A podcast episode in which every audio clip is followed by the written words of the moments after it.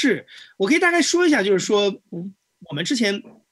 JustPop 在做企业播客的时候，我们对市场的，就是我们正好已经说到商业化之后，我们就可以说一下它的一个我们的一个经一些经验或者是一些观察。这个是我们之前啊画的一张图，有甲方无乙方，是一个我们当时得出的结论，就是说，我们当时在做 GDP 这样的一些案子的时候，会发现一件事情，就是企业不是不知道音频，企业也不是对音频没有认知，更多的情况是他们其实想做，但是他他们找不到一个更合适的人来帮他们做。我我更多的指的是企业播客这一段这一块，不是说。不太是广告投放这一块，就是企业做电台这件事情。我觉得其实对于他们来讲，这个故事非常好理解，但是他们想找到一个靠谱的或者说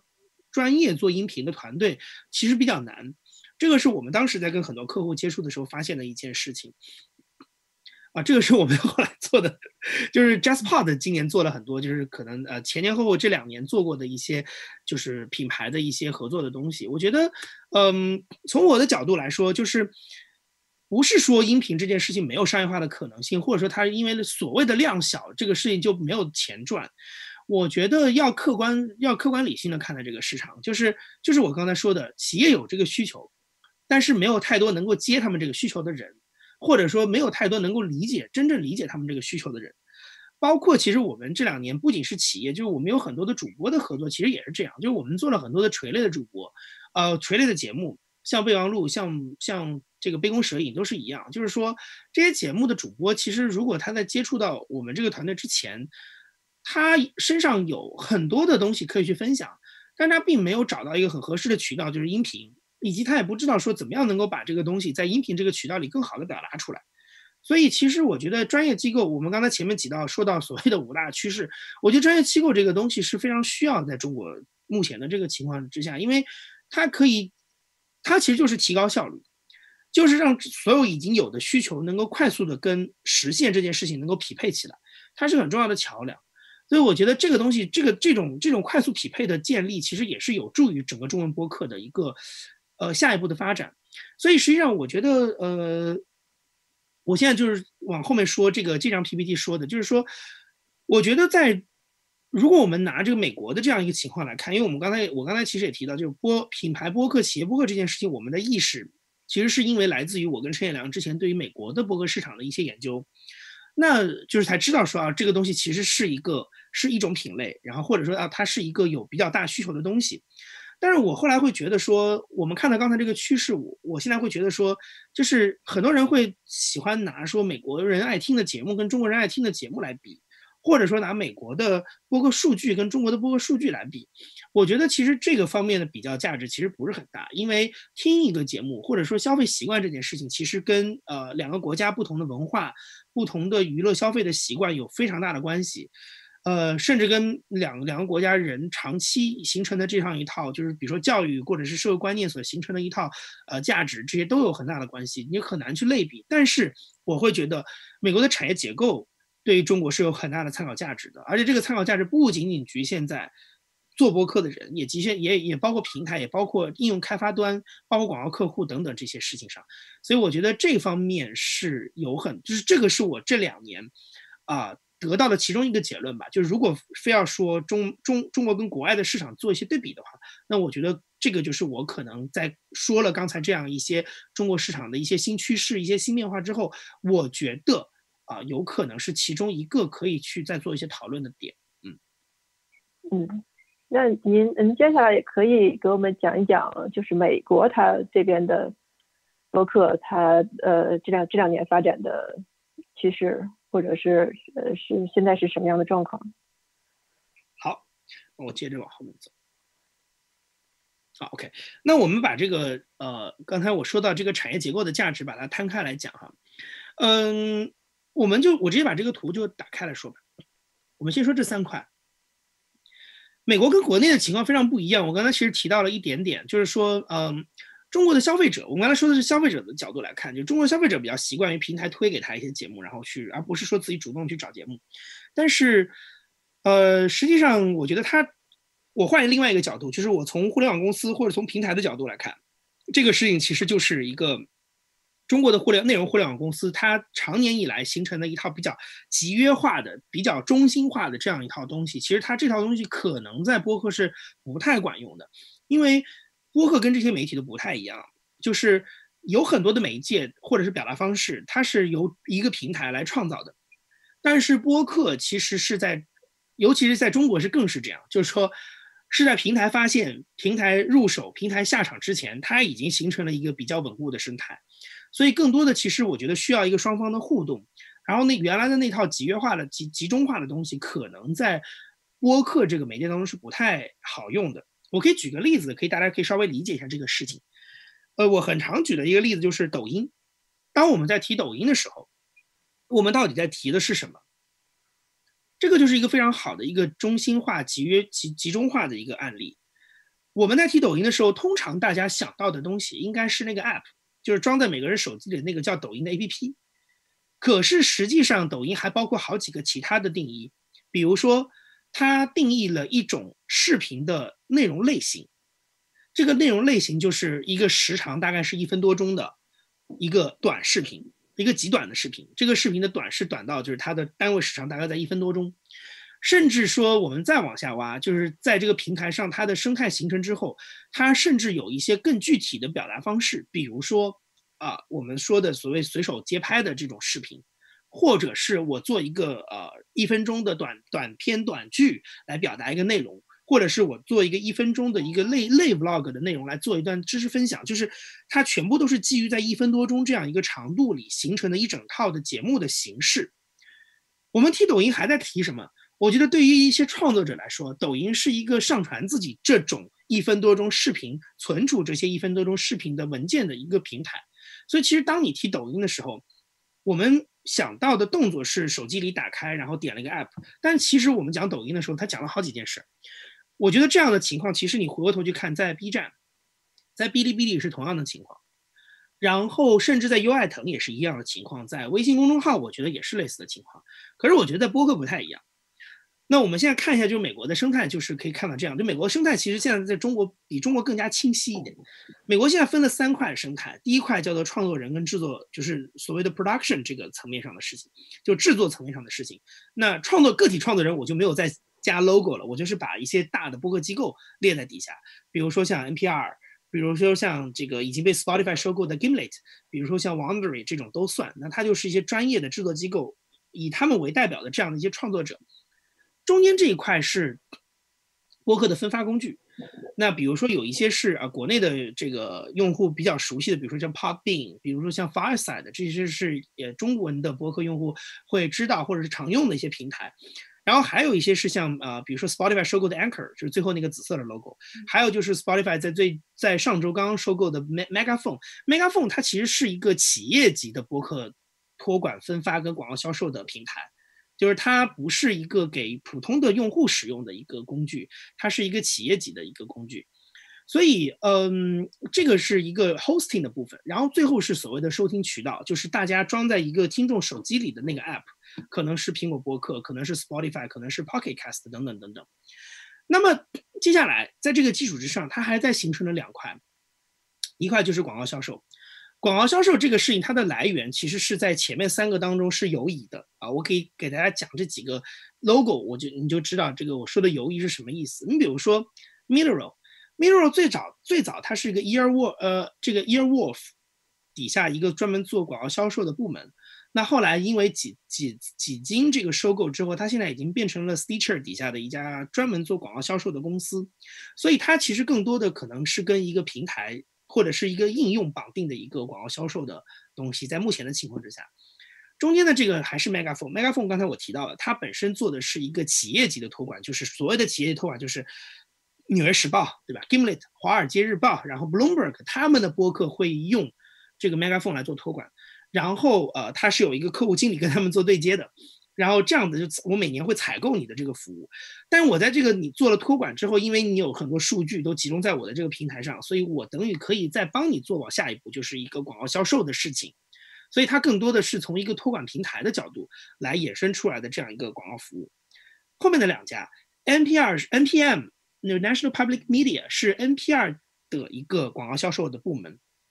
那我们看到它底下其实有三个 logo，所以 NPM 其实它不仅服务的是广播，它也服务 PBS 跟啊一些地方的这个呃就是公共体系、公共的体系，所以它是在基于公共广播、美国的公共广播系统的这样一个基础之上，做了一个可以进行商业化的一个所谓的叫做呃 ad advertising arm 这样一个分支出去。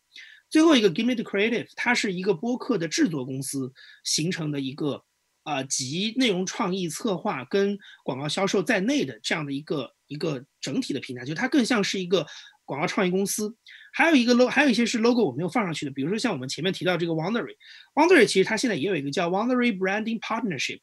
它其实相当于什么？就是我从一个播客的制作公司的身出身份出发，我来提供大量的给很多播客的一个广告销售的一个服务。那所以王队旗下有很多节目，他并不拥有这个节目的 IP，但是他在帮这个节目做分发、运营跟广告销售，所以他也是 Wondery 旗下的节目，但是它是属于 Wondery 这个 partnership 的这个当中的其中一环。所以广告销售它的这个公这个机构是这个生态当中的其中一块，但它的来源是可能来自于上述三个当中的可能是任何一环，都有可能去做一个广告销售的延展，只要他手中有渠道。或者有数据，或者有客户，他都可以来做这件事情。最后是关于数据监测，呃，Podtrack 是目前可能是大家比较多用到的美国的一个播客监测的数据的第三方的机构，它是美国的互动广告局啊 IAB 认证的一个机构，所以也是可能很多媒体经常会用的，然后很多广告主也会参考的。但实际上，除了 Podtrack 之外，其实我们知道有很多别的，就是还是刚才说的左边的三个，也可以提供很多数据去提供给到这个。呃，广告主或者是行业进行一个数据参考。你比如说，比如说苹果的播客的排名这件事情，就是很多人其实也是会根据苹果播客排名来参考说啊，这个节目听的人多，听的人少，或者是说节目好跟不好之类的。然后还有像一些托管平台，其实它也会提供一些数据，因为托管分发工具这块，就托管平台这块，因为不管你用任何一个 App 来听，其实你最终的数据都是归拢到。我托管平台的服务器上，所以我服务器上读取的这些数据是可以帮助节目的创作者或者广告客户去了解啊你的节目的一个受欢迎程度的，所以它也是一个数据的情况。但是我为什么拎出 Podtrack，是因为它是个第三方的，就是说这个第三方的意思是它是有自己的一套渠道和自己的一套统计的算法去算它能算到的所有的博客的数据，然后它是比较公平，它不分呃出版这个就是你是 publisher 是哪儿。也不管你在哪托管，也不管你的最后用户是从哪个平台来用哪个应用来收听，这些数据我都可以抓到，然后我可以每个月提供一个排名，然后可能每个季度提供一些啊分类的排名等等等等，就比较有意思的一些，比如说新节目的排名啊，播客网络的排名啊等等等等。那我觉得这个其实就是个非常有价值的东西，这样一套产业链是目前在美国的播客生态当中所形成的一套产业链。那相对来说。它在中国其实现在就是没有这么的，就是还没有完全做到这样的一个情况。但我会觉得它的参考价值是什么？就是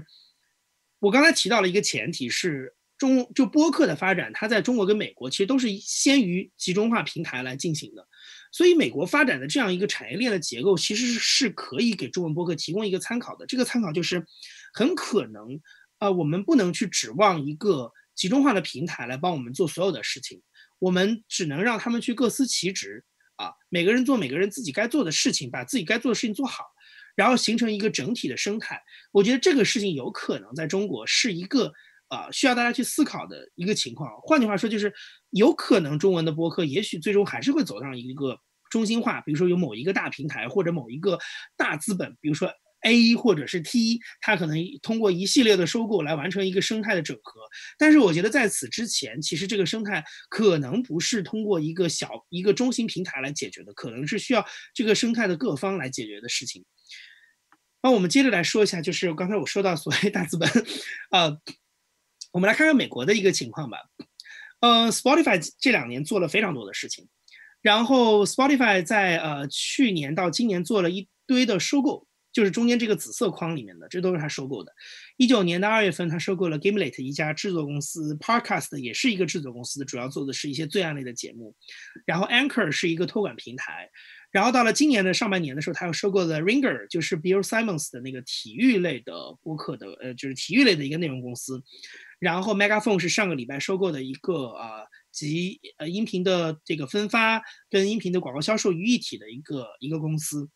所以这件事情它的这一串收购其实形成了一套就是闭环啊，就是闭环。这个就是我刚才讲的，就是说有可能 在国内，也许 A 和 T 下场，也有可能会未来假以时日做到这件事。但是前提是，他不可能养着这个生态，就是他一定是观望这个生态慢慢慢慢形成自己的力量。所以我觉得在这个过程当中的这件事情，其实是值得去思考的，因为上述这些公司大多数。大多数都是在过去就是 Serial 之后的这五六年当中，在美国出现的，所以这个过程，我认为中文博客很可能也是需要经历，它不可能说被资本侵入的这么快，收割的这么快。然后最后一块那个黄色的那个橘黄色的那个框里面，是他今年收购的一些节目的这个合作的版权啊，就是这个节目这个公司并不是他的，但是这些节目的，比如说一些独播权现在在 Spotify，比如说像 Joe Rogan 的节目，十二月一号开始就会在 Spotify 上独家播出了。然后 High Ground High Ground 是奥巴马夫妇的一个制作公司，那他旗下的音频节目啊，像 Michelle 奥巴马新今年夏天的那个播客已经在啊。Spotify 上线了，然后 Spotify 最开始的时候是进行了一个独播，后来到了秋天的时候又把它放到了泛用型平台上去做一个全网的分发。可能我觉得这个其实也是一个比较有意思的事情，所以就是就是这个有意思的事情是在于说，就是它 Spotify 它在这个角度上，它既是一个收听的工具，它同时也是一个内容生产的机构，它双向的，就是我可以把这个。外面的节目通过买断独家的方法，让这些节目的用户带到我的平台上来，用我的平台来听。但同时，我自己又是一个 内容生产机构，因为我底下有 Gimlet，有 Podcast，有我本来的 Spotify Studio，然后我还有跟 High Ground 类似于这样的公司制作公司的或者是大的这种 IP 的合作，然后我又可以把这些内容做出来。我作为一个制作者，然后我把它分发到其他的渠道里去，我变成一个大的一个播客制作的厂牌。那我觉得这个是 Spotify 非常有趣的一个逻辑。那这个事情是可以值得观察的，就是说，第一，这样一种播客闭环的形成，在美国这样的一个播客生态当中，它能够扮演什么样的角色？整个播客生态是不是能接受呢？啊，大家是不是适应良好？它最后会发展成什么样？然后另外一块，我觉得就是，我觉得就是中国的参考价值，就是说未来这种事情有没有可能在中国也发生？它是有可能是谁来做？在这个事情最终发生之前的这几年当中，啊，这些。这些一个个，我们看了这么多的 logo，要等谁去形，要等谁去做出来，要等谁去慢慢慢把这个生态形成起来。我觉得这个事情是可以去观察的。另外一个我要讲一个例子，就是 Luminary，这个是我特别觉得值得国内的平台或者是已经在音频啊领域做了一段时间的这这些机构去反思的事情。Luminary 当时的故事讲的很好玩，很有意思。呃，一九年的上半年的时候，然后他们当时说啊，我们要做一个叫 Luminary 的公司，我们要做付费播客。我们就看到他发了这个付费播客什么呢？就是我们先看中间这张图啊，就是就是你可以用我的 App 听，就是你可以把它当成一个像苹果播客一样的 App 去听所有的免费播客，你可以订阅他们。但与此同时，你可以每个月多花七点九九美元，然后买一个呃一个月的订费，然后你就可以多听四十档。由我们 Luminary 出品的独家的节目，当然了，这个出品的意思是说，它其实是一个平台，所以它有一些是采购的，很多是采购的，问一些市市面上的播客公司团队名主播去采购节目，形成这样一个四十个播，就是所谓的付费播客的一个 lineup，然后形成出来之后，就是你多付这点钱，你就可以听。可是这都没有问题，实际上这都没有问题，但是。问题在于，他在 这个东西发布的时候发了一个 Twitter，叫做 “Podcast don't need ads”，就是播客不需要广告。这件事情啊，就是可能奠定了这家公司悲惨的前路，就是它触怒了整个播客生态。因为在美国的情况是，整个播客生态都是依靠广告来驱动它的这个商业化的逻辑，就是最主要的是通过广告的收入。不管你是一个个体户也好，一个播客机构也好，还是像 NPR 这样大的这种。啊，这种广播电台也好，其实整个的这个播客生态都是主要的收入来源都是靠广告。其实这句话出来之后，我觉得虽然啊，我觉得他可能是想跟听众说，但不好意思，你就是惹到了做播客的人，或者是这个生态原有的体系，就是听众也可能确实听广告会很烦，他可能确实不需要广告，他确实可能通过像 Netflix 这样的模式去消费播客。但是问题是你这样的一个口号的提出，其实是在理念上是有一点斩断了同行的银根的感觉，就是那你是要断谁的后路呢？所以这件事情其实当时就直接触怒了整个的播客生态。所以等到这个产品在四月份正式上线的时候，实际上它一开始的第一个那个免费 layer 的那个那个功能是没有办法实，很多是没有办法实现的，因为有很多大的厂牌都纷纷的从它上面下架。比如说《纽约时报》说我不要把我的节目放在你的上面，Gimlet 也说我不要把我的节目放在你的上面，然后好像九 Rogan 也说我不要把我的节目放在你的上面，就等于说你在这个 app 上免费层听不到太多的内容。啊，那你那你下这个 app 可能更多的就是为了听他那四十档付费节目，所以后来其实彭博在今年疫情之后有出了一篇报道，大概就是说这公司可能又经历了疫情吧，可能确实经营比较惨淡。我觉得 Luminary 其实当时去遭到的这样的一个悲歌，是一个一个例子，就是解释说我刚才说的，就是播客其实是不太类似于其他的很多媒介，甚至是中国的互联网创造出来的很多媒介，就是说它不是由平台创造的。这个生态本来就形成了，然后在这个生态当中的这样一种相互尊重是非常重要的事情，所以我觉得这些东西啊，这些东西我刚才讲的这三张 PPT 是我觉得可能海外的播客对于中国比较大的经验。第一个经验就是一个完善的各司其职的播客体系是什么样的，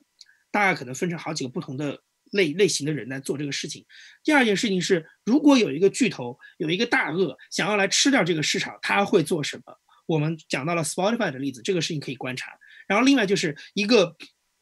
一只这个东闯这个东奔西跑的小白兔啊，闯到了播客的世界里来，它打翻了这里原有的花瓶，打翻了这里原有的酒瓶的时候，又会遭到什么样的对待？然后它会遭遇什么样的处境？就这三个事情，就是我认为说海外的播客的市场这两年产业的发展，有可能给中文播客环境带带来的一些可以借鉴的地方。就它不是说。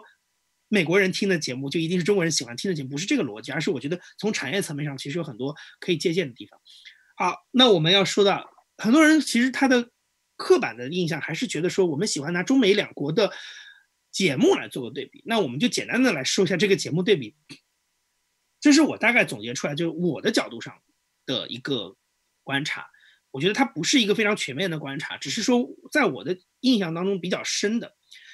我觉得英文播客目前的状态是：第一，它的集中、它的机构化程度非常高，专业化程度非常高。这件事情本身其实是源于英文播客、呃英文世界本身，尤其是美国本身的公共广播体系的强大，啊，然后包括它整个娱乐工业的强大。就是实际上，像我自己的，我自己做播客公司，现在最头疼的一件事情就是很难招到合适的人。但是实际上，我也听过 startup，就是当年 Alex Bloomberg 他本身是从 NPR 里出来的人，他的很多创始团队的成员，他的 producer，他的 editor，很多也都是从各个地方的公共公共电台的体系里出来的。我也跟其中的一些人做过交流，我觉得当时他们去出来到一个播客的创业公司里来，是有一些嗯比较直接的动力的。比如说，公共广播体系相对比较陈旧，有点像国内可能做个公务员或者事业单位的感，国企的感觉。就是节奏很慢，然后呢，周围同事的年纪都很大，然后对于很多年轻人有冲劲的年轻人，到那个体系当中，他就被迫要放慢自己的角度脚步。当然，好处是他可以花更从容的精力去，更从容的时间，更更大的精力去学这个怎么做，就是音频的 production 这件事情。但是对于一个年轻人来讲，我觉得他还是有很多 passion 需要去用。所以当时有了这样的一些市场化的播客公司。起来，然后他们去吸引这些人才的时候，非常容易就可以吸引到很多很优秀的公共电台系统里出来的人。可是对于中国人来讲，就会有这样的问题，就是传统做播客、传统做广播电台的人，其实未必适合播客，因为中文中国跟美国在整个广播电台的制作上就有很大的区别。美国的很多地方电台啊。商业电台其实跟中文中国的商业电台没有太大的差别，就是大量的时间是在放歌啦、聊天啦、直播啊、call in 节目啊，啊，甚至卖药 等等，就是这方面差别不是特别大。但是美国有另外一个体系，就是一个庞大的公共电台体系。公共电台体系其实输送了非常多优质的音频制作人才到市场上，尤其是在现在播客的整个这个。风潮起来之后，他们其实是非常大的一个黄埔军校，就是可以供给很多的人才。可是这一块在中国人中国的市场上是缺失的。中国几乎百分之百的电台都是商业化运转的电台，就是说这事情我也曾经跟美国人试图解释过这个事儿，就是中国的电台虽然在体制上是 state owned，就是国有的，可是它的这个收入这一块，其实九十年代的时候就已经推向市场了。相对来说，我们上面提到的这种直播类的节目，对于一个城市电台来讲，的确是最好的商业模式。成本很低，几乎你只要付几个人的工资、几个主持人的工资就可以了。可是它的利润非常高，因为你有渠道的独占性，整个的天空电波、无线电电波都在国营的电台手中把持着，然后整个这个频谱资源在官方把持着，所以只有你能来做，只有你能来享用这些 FM、AM 的资源来播节目，所以导致即使你播这样的节目，大家还是得听，还是会听。然后呢，你的渠道垄断导致的结果就是，广告主也只会在你这投广告，因为没有地方可以投广播的广告，只有你这可以投，所以它就是一个几乎你可以说是个无本万利的事儿，投入非常小，产出可以非常高，一年的广告收入几个亿，可能甚至比电视跟很多电视频道的收入在黄金时代跟很多电视频道的收入都能够差不多。可是你要知道电视的成本是有多高，做一个节目的成本是非常高的，做一个电视节目的成本是非常高的。所以这样导致的结果就是，当他现在 有这样的一些，比如说播客这样的渠道，你没法再用原来直播那套的经验了。它是一套录播的，这个音频文件需要合成的，需要上传的这样一个东西，它需要更多精致化的东西，它需要更多后期制作参与进去，它需要对节目前期的策划有更精细的把握的时候。其实原来的这套资源是很难用的，可是中国又没有像英国跟美国这样大的公共电台体系，所以这块人才比较缺失，所以导致的情况是什么呢？就是在美国，它的好处就是这样一套体系可以直接搬到播客市场里来，头部的仍然是有很多头部机构来引领着整个行业往前走，他们可以做优质的内容，而且在这个过程当中还有一些小小的洗牌，比如说《纽约时报》这样的一些传统的非音频类的媒体机构的参与。就是以前的广播音频，这些都是 NPR 啊、WNYC 啊、APM 啊这些东西，这些机构在做，都是一些电台在做。但是现在《纽约时报》也可以来做，《纽约时报》可以挖人，对吧？你 Gimlet 可以从这种创业公司，可以从公共电台里挖人，我也可以从公共电台里挖人，我还可以从 Gimlet 里挖人。我原来有一个之前在一八年去纽约的时候见过的 Gimlet 的一个制一个制作人，叫 Lisa Chow，他后来就去了《纽约时报》去做 Daily，就去做 The Daily 了。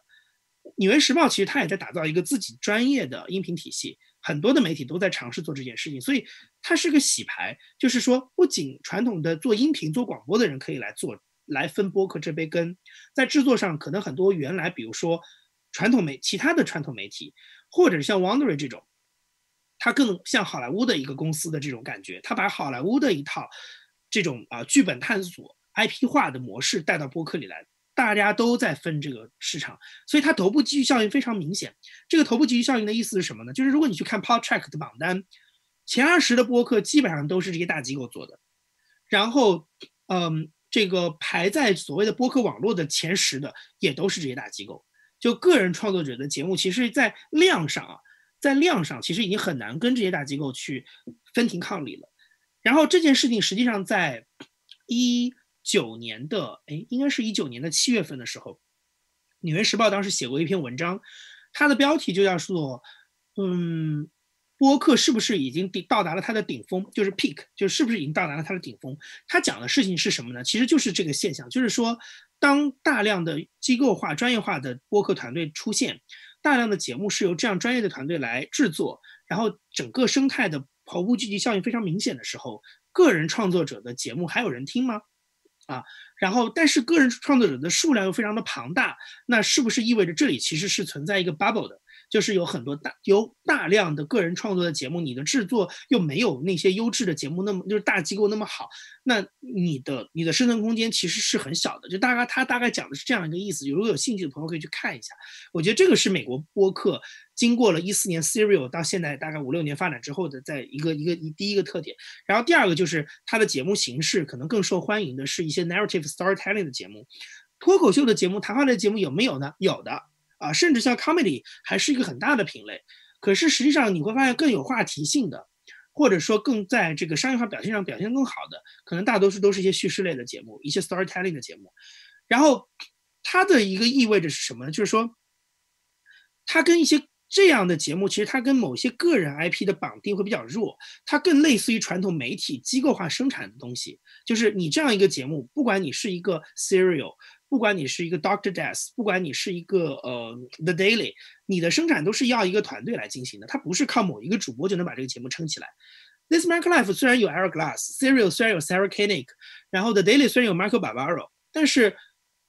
我觉得我的感觉是，他的这套生产即使换了这个人，仍然可以进行。只是说换了这个人之后，听众很多听感上会有一些调整，他需要去重新适应，但并不意味着这个节目就一定会关掉。尤其像 The Daily 是非常明显的，就是这个节目在我觉得他在做的时候，就是《纽约时报》的烙印进去的。Michael Barbaro 在里面，我觉得他虽然有他的个人风格，有个性，但是归根结底，他还是更像一个工具人。Somehow 有一天。他像那比如说 NBC Nightly News 一样，对吧？Tom Brokaw 播了二十年，换了个 Brian Williams 上来，Brian Williams 播了十年，又换了个 Les Holt 上来，我觉得这节目依然可以运转。就 Daily 有一天没有 Michael Barbaro，这节目可能还是可以做的。这个就是我觉得就是 Narrative 这种形式跟脱口秀的谈话节目很大的不同，因为谈话节目的核心都在这个主播身上，主播一旦走了，这个节目其实就没有意义了。然后我们看到他的节目话题更多的就集中在 True Crime 或者是 Daily News Podcast 的这些东西上。但我特别提到一点。虽然我们前面提到了集聚效应，可是，并不意味着小团队、个人做的东西就彻底的失去了空间。相反的是，当大家一直把目光集中在那些头部节目的时候，也会厌倦。所以，有的时候一些独家独立播客、一些小团队做的一些非常有意思，但是它很精致哦，它不是那种大家坐在沙发上聊天的节目，是真的也是他们在花心思做的一些剧、一些罪案调查。等等等等这些事情，这些节目其实甚至是非常垂类的一些个非常细细小的话题。待会儿我跟大家分享几个节目案例，这些细小的话题，我觉得是会吸引很多人的目光的，因为他们足够有趣，非常有意思。但是我们相对来看，中文播客的市场就不太一样。中文播客的现在状态是谈话类节目占绝大多数，泛文化主题的节目占绝大多数。嗯，这件事情其实最近有有我有引发我的一些思考，就是说，嗯。两个思考，就是它是 A 跟 B 的关系，一到底是说中文播客听众就只喜欢听这种节目，然后这种节目会越来越多，还是说因为中文播客听众只听过这个节目，导致这个节目越来越多？这件事情我觉得是需要好好思量一下的。就是我的我的答案更倾向于 B，就是我觉得很可能是因为中文播客目前整体的制作水准还没有达到能像美国那样做各种各样。不同形式、不同话题的节目，而更多都集中在谈话跟泛文化上，因为它很拿手。尤其我们刚才结合前面讲的，很多 媒体人今年进来非常拿手，直接上来就可以聊，而且我也可以找很有趣的嘉宾一起来聊。所以它导致的节目就是说，大家只是在发挥自己的所长，可是很很可惜的是，这群人的所长是一回事儿，所以导致中文播客里你不断听到的就是重复都是这些内容。那么有一个问题，听众有些会不会厌倦呢？我打一个问号。现在可能听众还挺开心的，也许他到某一个时间他会厌倦。另外一个问题是，当这个听众要更，你要如果想的是中文播客的听众要越来越多的话，那么那些还没有听播客的人是不是喜欢这样的节目？我觉得现在很多，比如说文艺青年来听播客，呃，他是很喜欢这个节目，确实也很符合你的需求。可是如果播客的听众规模你是希望扩大，你是希望更多的人来听的话，那那些新进来的人是不是还关注这些议题？女性啊？啊，然后这些议题就是性别意识啊、性别观念啊，包括这个左翼右翼啊，什么这些东西，他是不是还关注这些东这些话题？他是不是希望更多听一些可能更接地气一点的？当然，我说的接地气一点未必是 low，就是可能只是反映这个社会不同面向的东西，比如说类似于像故事 FM 做的那些东西，是不是他们也想听之类的？我觉得。这个事情我我是留一个问号在这儿，这个我我会我会很慎重的去思考这个事儿，然后从我自己的角色的角度来说，我也会希望自己用更前瞻的角度去看这个事儿，就是当你认为这个市场在变大的时候，我相信越来越多的受众不会只有一个口味的，他会希望听更多的内容，包括时长，我们前面提到的时长的问题，单集现在时长一个小时的节目是不是有点长？因为我已经听到很多的人跟我讲说。他们想听，如果一集节目它的干货能够浓缩到三十分钟，也许对他来讲更友善一点。然后另外一个带来的情况就是所谓的 UGC 占比比较高。UGC 它的意思就是 User Generated Content，就是由用户来创作的内容。呃，这个就是跟美国非常大不一样的地方，就是美国的 UGC 已经是处在一个，就是《纽约时报》说它已经过了那个 peak，它已经在往下走了，因为这个市场大部分的份额被这些头部的机构占掉了。但中国很明显的是，头部机构还很少。大部分的内容都是 UGC 的，都是用户来自己创造的，都是那种大家用闲暇时间、业余时间、周末的时间录的东西。那么这个东西，如果我们听到，如果你听到分享听到现在啊，我会觉得它它有好处，它的好处就是会很有趣，会很生机勃勃。但是它的坏处也是很显而易见的，就是资源不集中，然后，呃，你要想让这个行业有更多的突破，这个就很难，因为非常分散。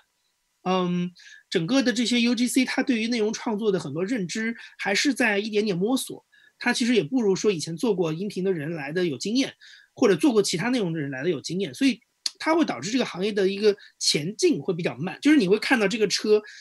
它的后面的那个拖后后拖车越来越大，越来越大，越来越大，可是它车头往前进的速度会越来越慢。那这样的一个现象是不是一个好现象，我也很难讲。但是我觉得它。我觉得 UGC 内容跟专业制作的内容保持一个平衡，可能是一个比较好的一个状态。然后最后当然就是我们前面其实也提到，就是一九二零年比较明显的一个状态，就是机构化、专业化的一个趋向刚刚开始显现。有越来越多的人开始全职做播客了，有越来越多的人开始组建一个团队做播客了，有越来越多的一个人甚至成立一家公司来做播客了。然后他们在思考更多是从一个机构团队的角度看待这个行业的事情，看待自己内容的事情。我觉得这个会给中文播客提供一些。新的思维、新的想法，然后也可以帮助中文播客做到一些以前做不到的事情。好，最后我来跟大家稍微分分享一下，就是我前面讲到的这个英文播客的读这个播客所谓百花齐放的这个状态。我们拿几个节目来说一下这个事情。我们看到第一行啊，第一行指的就是我前面提到的那种很专业的机构，对吧？以 The Daily 为代表的《纽约时报》系啊。纽约时报现在做好几个博客，所以它基本上已经变成一个非常成熟的音频、音频、音频制作部门了。然后纽约时报从 Daily 大概开播了一年，因为 Daily 马上就要到到接下来这个明年年初 inauguration 的那个时候。Daily 就开播了三年了，因为 Daily 就是 Trump 时代，就 Trump inauguration 之后开播的一个节目，它在整个 Trump 时代得到了自己的腾飞跟飞跃，然后对，然后到了明年它就要三年了。其实这个节目在开播一年的时候，纽约时报就已经在对它的策略做了一个调整，它不再是一个实验性的产品。纽约时报已经非常清晰的把它定义成新的时代 （New Era），新的时代里纽约时报的头版 （Front Page），就是这个是一个非常大的一个。角色的转换，然后在这样的一个角色转换的感召之下，其实我们看到，从一一八年到一九年到二零年，有越来越多的媒体机构参与到变成就是要做播客，比如说《经济学人》，比如说《华尔街日报》，比如说 Bloomberg，比如说《金融时报》，比如说英国的《泰晤士报》、英国的《卫报》等等，然后包括澳大利亚的很多机构，就很多报纸都在做，就大家都在做，所以越来越多的媒体机构来参，所以我我是以 Daily 作为一个代表，我觉得它代表的是媒体这个梯队的。创作者，然后 NPR 是传统的公共广播电台，然后 This American Life 是公共电台孕育而生的，呃，专业的叙事类播客的团队，因为它现在衍生出了 Serial Production。Wondery 是一家拥有好莱坞基因的，然后只致力于将呃播客的这个 IP，就播客节目把它做就是非虚构类的。节目做得更剧剧情化，然后把这样一个剧情化过的虚构类的调查，把它变成 IP 的这样的一个模式探索的这样一家公司。然后 WNYC Studios 是呃依托于地方的公共电台成立的一个呃一个一个制作机构。然后 Gimlet 现在已经被 Spotify 收购了，但是它是一个公共电台出来的创业团队做的一家创业公司。所以你看这个头部，这个是我们所谓的头部，就是我们常常听到他们的节目。榜单里常常出现他们的节目，他们的故事也被常常传颂，然后认知度最高，然后最能引起话题。大家提到播客的这个热火朝天，最容易想到的是他们。可是我们再往下看，杨老师啊，我插一句，所以上面这些所有图标排列的顺序和他们高低的位置关系，是和你所说的头部以及尾部的顺序一致的吗？是，就是我是从第一排往下走的。哦，就是第一排是头部媒体，第二排是。对我，我是大家这个图是横横列来看，就是横列，呃，横着五行是这样子，所以我刚才解释是第一个横行最上的一行啊，就是最上面第一行，最上面第一行是头部媒体，然后呃最最下面第五行是啊最尾部个个人个人创作。哦，明白明白明白，好的好的。最上面一行就是我刚才说，但是我觉得刚才那个那个那个呃，彭天说的不是特别准确哈，就是说它不完全是说头部媒体，我觉得是头部的播客制作机构跟头部的播客制作团队，就是说，因为我刚才说了，它的来源有很多，有些是传统的公共广播电台，有些是可能原来的做纸媒或者电视的媒体转过来做的一个部门，有的可能是从好莱坞出来的一个团队上来就是想把它做一个。呃 IP 化的一套东西的实践，有些是在可能一个单品的播客在这个行业里深耕了多年形成的一个品牌，就是它是这种，但是它都是专业团队、专业机构。然后，但是第二个第二层，我们往下看，第二行就 Wait What 这一行，这一行跟上面就不太一样，他们不是最辉最辉煌的那个部分的那个那个 group 里面的人，但他们各自在做着自己专业的事情，就是这些第二行的这些机构也是公司，也是 studio。然后也是以商业化为目的的，有些呢也投靠了一些大的平台、大的机构完成了收购啊，比如说像那个中间那个菠萝那个 Pineapple Street Media 跟旁边那个 Content Thirty，它其实是被那个呃 Entercom 那个广播公司收购了，去年的时候。然后 Wait What 它是那个一个专门做，其实我觉得他的节目更偏，因为他做的是那个 Rip Hoff 那个那个那个 Linkin 的那个老板，那 Hoffman 的博客是他们家做的，所以就是他可能更多的是做一些偏呃商科教育的一些内容。然后中间那个人头的那个叫 Pushkin Industry，他是那个哎，我忘了他的名，我忘了他名字怎么念，就是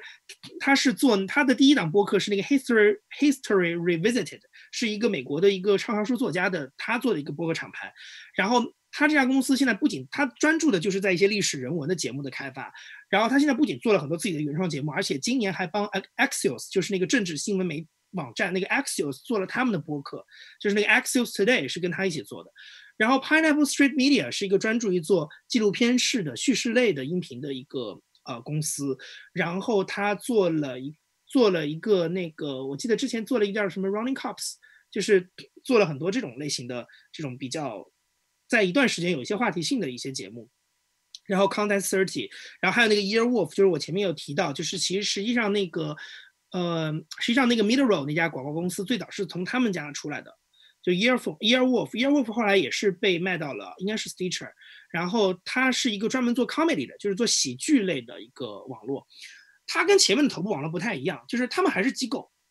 他们仍然有这种收购被收购的一些事情，但是他们其实更多的都是一个我觉得中中量级的团团队，他们只专注在做一个类型的节目，他们不会像 Wonder 一样有一百个节目。可能二十个 IP，可能不会像 Gimlet 一样有可能十个品牌节目，也不会像 NPR 一样有一个播客矩阵。他们有一个小小的矩阵，他们有几些小小的节目，他们的节目可能专精在某一个具体的领域，但是他们都是媒体机构，他们为机构化的这一个层面提供了一个它的丰富性。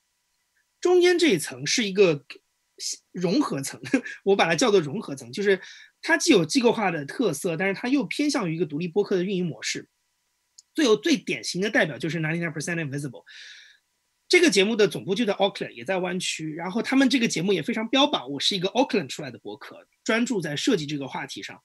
这个这个团队到现在仍然是一个，我认为他仍然是一个独立播客的团队，因为他的团队只维持这个节目自单个节目的运转，他没有做播客网络，也没有做更多的。基于 ninety nine percent 的衍生的产品，它的节目主要都是在，即使它有些系列化的节目，但都还是在 ninety nine percent visible 里做。然后它的，它有一个可能几个制作人的一个团队，就来维持这一个节目的运转。然后它也接受听众的打赏等等等等。然后当然它也有一点广告，可所以它其实它的运营模式更像是一个独立博客。可是它的节目制作其实是一个专业博客的状态，而且是非常专业的博客。就是它的节目质量其实跟 This American Life 这些都没有什么太大的差别的。然后。他其实后来发起在 PRX，就是 Public Radio Exchange 的旗下做了一个叫 Radiotopia 的一个这样的一个，你可以叫它厂牌也好，它其实是一个松散的独立播客的联盟，就是在 Radiotopia 底下有好几个像 Ninety Nine Percent Visible 一样的独立播客的节目都在这，比如说什么 Radio Diaries 啊什么什么的，大概现在可能有十几个了，包括我前面提到的那个 The Mala The Millennial 后来也加入到了 Radiotopia，就是他们其实是一个独立博客的一个。联盟或者一个网络，它跟前面那种机构化的运转就很不一样，因为每一个节目都是各自为政，有一个自己的小团队，你可以维持自己的运转，但同时我可能又可以在一个大的厂牌底下给你提供一些一个松散的一种一种相互支援。然后像 Twenty Thousand Hertz，我觉得也是类似这种，就是他的团队其实背后是一个。呃，做声音就是 sound designer 的一个公 sound designer 的一个公司，声音设计的一个公司，然后那个公司做了这档节目，所以这个节目的话题全是关于声音、声音的历史，跟大家解释声音的奥妙等等等等。然后它也是一个相当于独立的一个团，这个团队就这个机构这个团队只做这一档节目，它也是相当于是个独立播客，但它是独立播客的头部，就独立播客做的非常好，非常有意思的。然后今年也加入了 TED 的那个播客网络，然后从上往下数第四行。Moonface 这一行就是我刚才说的，他完全是个人了，就是他是一个个人或者一到三个个人这种小团体制作的，然后话题比较垂直，然后他没有加入任何一个播客网络，可能就是自己在做，自己在剪辑，自己在写稿，自己在做 research，自己在做上传分发，自己在做推广等等，所有的事情都是自己在做。但是这些节目它就是，但是它的节目质量一点都不差。我我把它拉在第四行的原因，是因为我觉得单独拎出来的原因是，我觉得它的质量一点都不差，而且非常有意思。比如说《Moonface》是一个剧，然后《Walking》是一个非常有趣的节目形式的探索，就是大家可以去有有兴趣你可以听一下，它有点像一个走路的 ASMR，就是它每期其实那个主播都是在 Walking，就真的在走，然后就他应该是在也是在西那个西海岸的。就是真的在走，对，然后非常有意思，你可以把它当成一个舒压的节目来听，很有趣。She Done It 是一个专门讲，它非常垂直，它就是一个人做的。Caroline Crampton，他是那个 Hot Pot 的那个 Newsletter 的，在英国的一个 writer，一个写一个作者，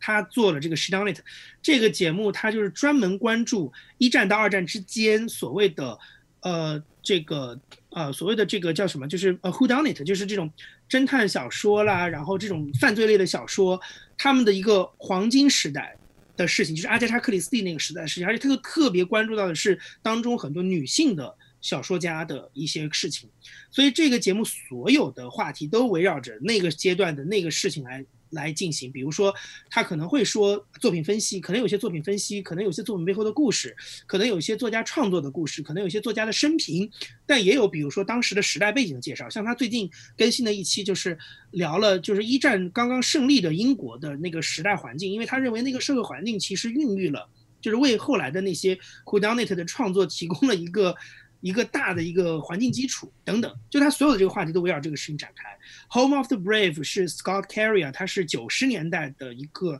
公共电台的一个制作人，然后他现在年纪很大了，但是他还在自己做。然后他就是他住在科罗拉多，应该是。然后他的那个节目里都是其实是用了一套叙事的形式，但是我觉得他现在因为老人家就是可能年纪大了，他也会希望做一些突破，他不想再用原来那种 NPR。呃，公共电台里面那种熟能生巧的方式来做这些东西，他希望做一些形式上的探索，所以我记得他可能会去做一些，比如说 Trump supporter 的一些采访，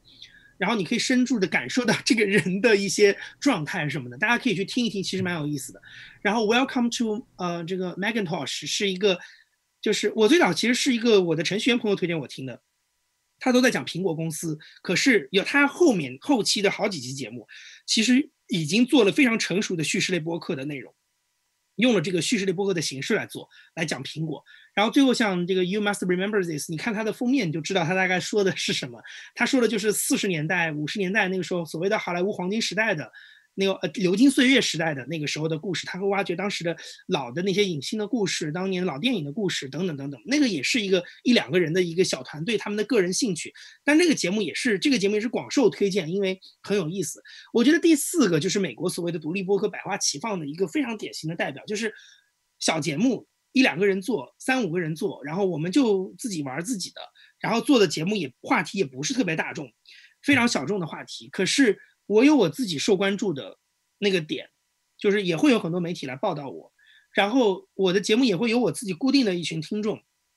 我可能可以商业化，也可能不可以商业化。我如果不能从广告商那里赚钱，我就通过听众来赚钱。像那个 She Done 它是有它的读书书友会的，那书友会你是要花钱的。然后 Home of Home of the Brave 是全部靠听众打赏的，就是他会以各自各样的状态在活着。然后最后一行，我觉得是。也是个人创作，但是它的制作没有前面一行那么成熟，但是或者说它的没有前面那行那么那个创作的元素，那个节目元素那么的丰富，但是它也很有趣。比如说《Time to Say Goodbye》应该是一个关注美国的亚裔人群的一个谈话类节目，它就是聊天访谈这样的，可能采访一些纽约客的华裔记者啊什么什么，它就是一个纯访谈的节目。然后《People Movers》非常有趣，这个节目就只关注 elevator 这件事情，电梯。啊，然后 Pisa City 是一个原来写过这本同名书的一个作家自己做的播客，他就是每期去美国各地去采访当地的一些披萨店的老板，然后披萨店的厨师去跟他们聊跟披萨相关的事情。然后最后一个节目这个 封面做的非常的糊涂，然后它叫这个 Window to Ma Main Window to the Magic，就是这个节目是一个专门讲迪士尼乐园 的节目。然后这个节目我发现它是因为当年 Gimlet 的一个专门推荐播客的节目叫 Sampler 推荐了这个节目，然后讲了这个播主的故事，我就觉得哦很有意思，因为他他就会一直到迪士尼乐园去，然后会去讲很多迪士尼乐园里面的事儿。他们的节目就是说，他其实没有第四排节目做的，其实第四排做的节目我觉得挺还是挺精致的。他会稍微粗糙一点，或者他的节目稍微的形式简单，可能就是访谈多一点等等的。但是这些节目独立播客仍然很好听，仍然很有趣。他会做更窄重的内容，他们甚至有些都不太会被大量的媒体报道，像 People Movers，我记得好像我是在某一个人的推特里看到的这个推荐。但是不重要，就这个节目，它仍然有它自己的活法，仍然有它自己的玩法，然后仍然有它自己的创作的空间。所以我觉得美国的这个整个的层次分明，然后每一个人都能够在这样一个播客的生态当中找到自己好玩的乐趣的。你可以在这里赚钱，可以做一个大节目，可以实现一个机构的转型，远大的梦想，可以实现个人成就，做创业。但你也可以就是玩一玩。三五好友，我们有一个同号的事情，我们可以做一个东西。然后我们就是小小的，可能几千人、几万人在听。然后这些人，你们通过捐款，通过参加会员计划，通过参加突书友会来维持这个节目一直做下去，非常有意思的一个状态。我觉得中文播客远远没有 达到这样的程度，大家同质化太严重了。我觉得这个东西可能就是，如果说内容的话，对中文播客的参考，我觉得这些东西是。我我觉得，我希望假以时日，可能三两年、三年，甚至三到五年，可以慢慢形成这样的一个状态。嗯，希望中文播客也能达到这样百花齐百花齐放的状态吧。就是各大家呃想做成头部的，或者是想和大资本呃产生呃产生联系的，也可以做的很大。然后想做小的东西，做一些很专门的东西，也可以生存下来。这是一个最好的状态。OK，那那对我们总结。那您对对，那您下来可以发可以说一下，就是说对中文博客未来的您有什么展望或者是期待？OK，我这个新闻里面原来一直有一个说法叫这个，嗯，就是新闻采访里面有个说法叫剥洋葱嘛，然后我们就借用一下剥洋葱这个事情，我们来说一下我对这个事情的理解。我觉得就三个圈层吧，呃。你这个问题其实它叫做中文播客发展的趋势。这个播客的这个趋势，从我的角度上来说，我觉得它的趋势是很显然的，就是它一定会变好。然后我也是当时认为它会变好，所以我才会全职来做这件事情。但我觉得我更想解释的事情是，嗯，当然你也可以不认同这个结论，但是我我更想跟你跟大家分享的是，呃，我为什么会得出这样的结论，就是它到底是用什么样的一些力量在驱动着这个结论的做出。我觉得就是这张图，就是所谓的三个圈层。三个圈层是什么呢？我觉得最外面的那个圈层是一个大环境，这个大环境是硬件的大环境。嗯，很多人会问我说，谁在听？谁有时间听？在哪儿听？啊，这些事情。但是我觉得这个事情对我来讲，我甚至愿意假装超然的用一种这种俯视的眼光去看，就是我不在乎这个问题。为什么呢？因为我觉得现在的整个大环境的变化是一个根本性的转变，是硬件的转变。就这个事情，其实跟你在同样一个 iPhone 的手机屏幕里去看，啊，去争抢微信啊、抖音啊的时间很不一样。它是一些完全你原来没有想到过的时间跟场景，会因为硬件的普及被开发出来。那硬件是指什么呢？就是智能耳机、智能音箱。然后我们看到旁边列了一堆 logo，对吧？这个事情不是我在做。不是我们这些播客爱好者在做，是他们在做，是苹果在做，亚马逊在做，华为在做，OPPO 在做，小米在做，是这些公司在做这件事情。它比原来可能单纯就是 Sony 在做，Sonos 在做，可能还要更有力度，因为他们是一些综合性的科技大厂。他们在过往的十年、二十年的时间里，推出了一代又一代具有革命性、颠覆性的产品，尤其像苹果这种公司。所以他们来卖硬件，让我特别安心，因为我觉得他们会把自己的硬件卖好。他们的硬件卖的越好，播客的希望就越大。就这个大环境对我来讲，我完全不担心，而且我仍然相信，就是就像十年前、零九年、一零年这个一七零七年这个东西出现嘛，零九年、一零年 iPhone 普及到全球各地、普及到中国一样，我觉得耳机、音响、HomePod 在中国这种类型的产品在中国的普及也会带来很多你想不到的事情。这个事情是我没有办法。当你的目光只集中在这一块屏上的时候，我能给你解释清楚的。我举一个最简单的例子，比如说，现在像 Spotify 这样的公平台，或者是一些广告公司，他们其实技术公司已经在测试一些事情了。我怎么样通过语音交互来进行转化？来带货 的意思就是说，我怎么样通过我说一个口令，然后直接这里收到，然后这里听到一个广告，这里说一个口令，然后下单啊，order 就通过这样的方法来完成一个购买行为。那这个事情很前沿，这个事情有人在做，嗯，然后我觉得我不担心这个事儿，就是只要这些大厂还在卖这个硬件，只要他们还在铺上去卖这个硬件，我觉得听的场景一定会变多，听的。未来能探索的空间会越大，比如说像 Gimlet，实际上它有给那个 Amazon 做了好几个 skills，就是 Amazon 的音响里面的那种应用，有一些是，比如他们跟麦当劳做了一个，我都不知道大家有没有听过这个东西，就是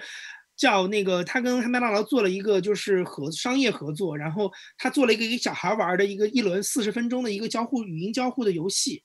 那个游戏就是一个我我之前玩过一次，就是类似于就是这个答题吧，就是说你可能呃你每你答通过一个故事，然后去答个题，答题之后再告诉你这个知识背后的故事，然后这个故事就是 Gamelet 做的，因为是一个音频非常好听的一个一个故事，然后整个这个交互一一一一轮一个 round 玩下来四十分钟，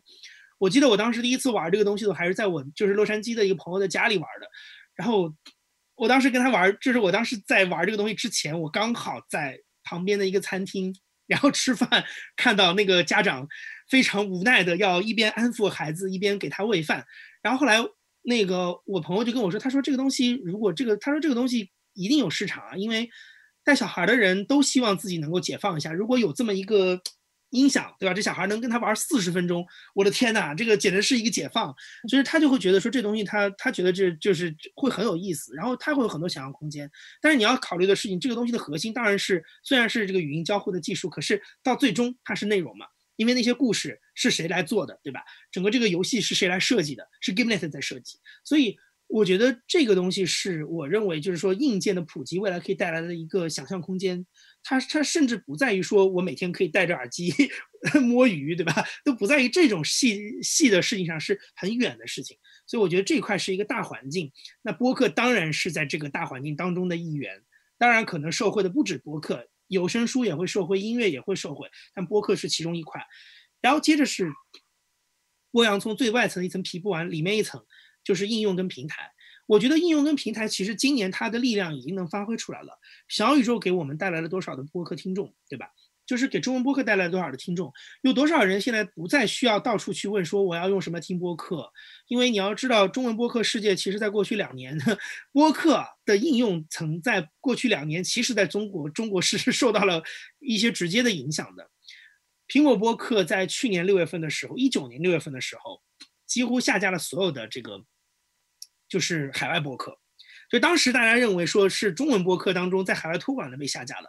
但是不是，其实受到影响的是海外真正的海外播客。你不可能再在你用一个中中国区的苹果账号，不可能再搜到 The Daily 啊，甚至好像 This Man Life 我不知道能不能搜得到，然后 BBC 的节目你也是搜不到的，对你只能听一些中文节目。那实际上它有，它就变成一个孤岛了嘛，就是它跟全球的播客体系就割裂开了。然后今年的六月份。然后是这个 Pocket Cast 被下架，Castro 被下架，所以实际上对于播客来说，你要找到一个属于播客的应用，其实在中国，我觉得这些新的平台，像小宇宙这样的平台，已经是一个当务之急了。就是大家需要一个安全的，然后一个用户跟政府 都能认监管都能认可的这么样的一个应用，来让这个播客生态有一个基础的有一个基础的工具，基础性的工具，而且这个工具是可以让大家。尽快的认知到播客的，就是它不是说你在喜马拉雅所谓的海量的音频当中，在一堆。鬼故事、郭德纲有声书、知识付费课程里爬出一个播客节目，而是说我打开首页三个播客，你就可以听了。你喜欢不喜欢，马上可以做出决定。这个事情，我觉得这种东西现在越来越多，因为像快手底下也有团队现在在做皮艇。那然后刚才我也说到，很多平台现在也在要开发类似的，比如说原来的应用里开发这个栏目，或者是开发独立的应用来做这一块。我觉得这是一个很好的现象，就是它可以帮助更多的中国人去知道说你可以听播客这件事情，然后也可以让他们更好的方便的。去获得播客，但是我觉得这个东西的核心，这个洋葱的核心的核心的核心，还是内容创作。我们前面讲了很多，我觉得，嗯，我觉得内容创作这件事情，说实话，是我对于中文播客最有信心，但也最没有信心，或者说最有最确定也最不确定的事情。有信心的事情是在于，我知道现在有那么多的人现在在全职做播客，然后有这么多的播客厂牌、播客播播客网络、播客公司在成立，我觉得大家是在往那个方向走的。但是不确定的事情是，就正如中国所有的媒介曾经经历过的发展道路一样。内容上的创作有的时候是需要定力跟恒心的，呃，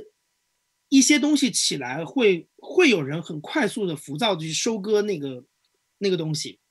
嗯，一定会这样。就像现在，其实你会发，就是我刚才提出那个问题，就是泛文化类的谈话节目在中文播客里的这种现在这种绝大多数的状况。到底是因为你只能供给这些节目给听众听，听众不得不选择，而听众也在这样的一个过程当中表现出一种喜爱，还是说听众真的只喜欢这个节目，而市场应应和了听众的喜爱，不断的推出这样的节目呢？这个问题就我是要打上一个大大的问号的，就是我会觉得，但是在这个问题思考，就像我这种人无聊的思考的过程当中，很多人是会很快的抓住这波的。就中国人一直会讲说一波一波，对吧？我抓住这一波，可能这一波一年两年，对吧？这波过去了，这个快钱没有了，热钱没有了，这个东西就凉凉了。就是大家都是这个逻辑。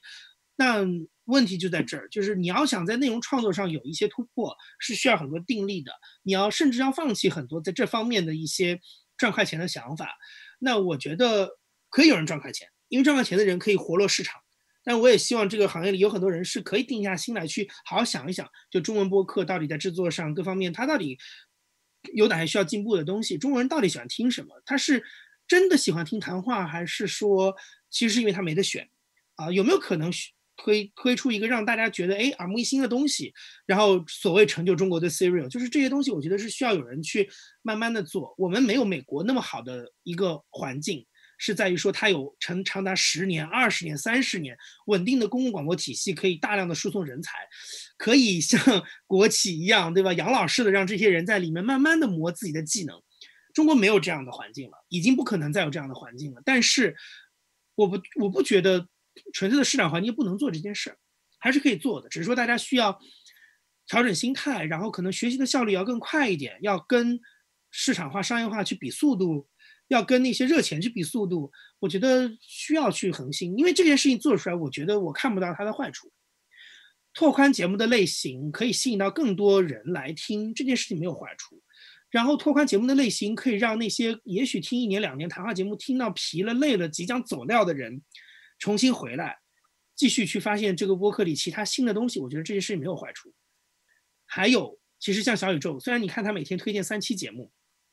可是，我觉得他们的运营团队跟我们用的人都深知，很多的人其实是在这个过程当中被劝退的。